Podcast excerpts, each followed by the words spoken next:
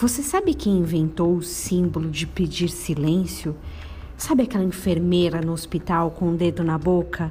O shh que a professora fazia na sala quando era necessário aquietar as crianças, levando o dedo indicador aos lábios? Eu acho que a gente vai descobrir que é um símbolo bem antigo, não necessariamente quem criou, mas saberemos que é do arco da velha.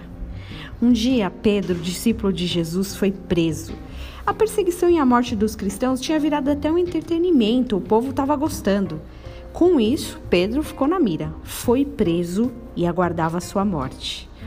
Milagrosamente, porém, ele é resgatado pelo anjo Indiana Jones.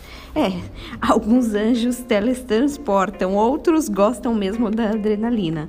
Foi tão intenso e sobrenatural que Pedro tinha a impressão de estar tendo uma visão e não saindo dali efetivamente.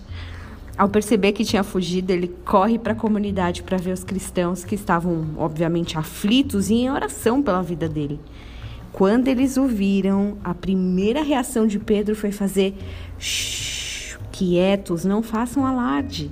Atos 12, 9 começa com essa história. O 17 é que ele conta. Ele, fazendo-lhe sinal com a mão para que se calassem, contou-lhes contou como o Senhor o tirara da prisão.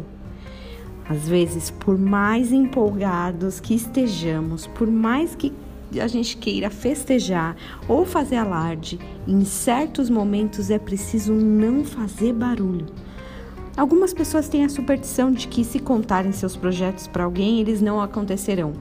Eu tenho a impressão contrária. É bom chamarmos à existência aquilo que está em nossos corações. Claro, com pessoas certas, nos momentos certos e sem alardes.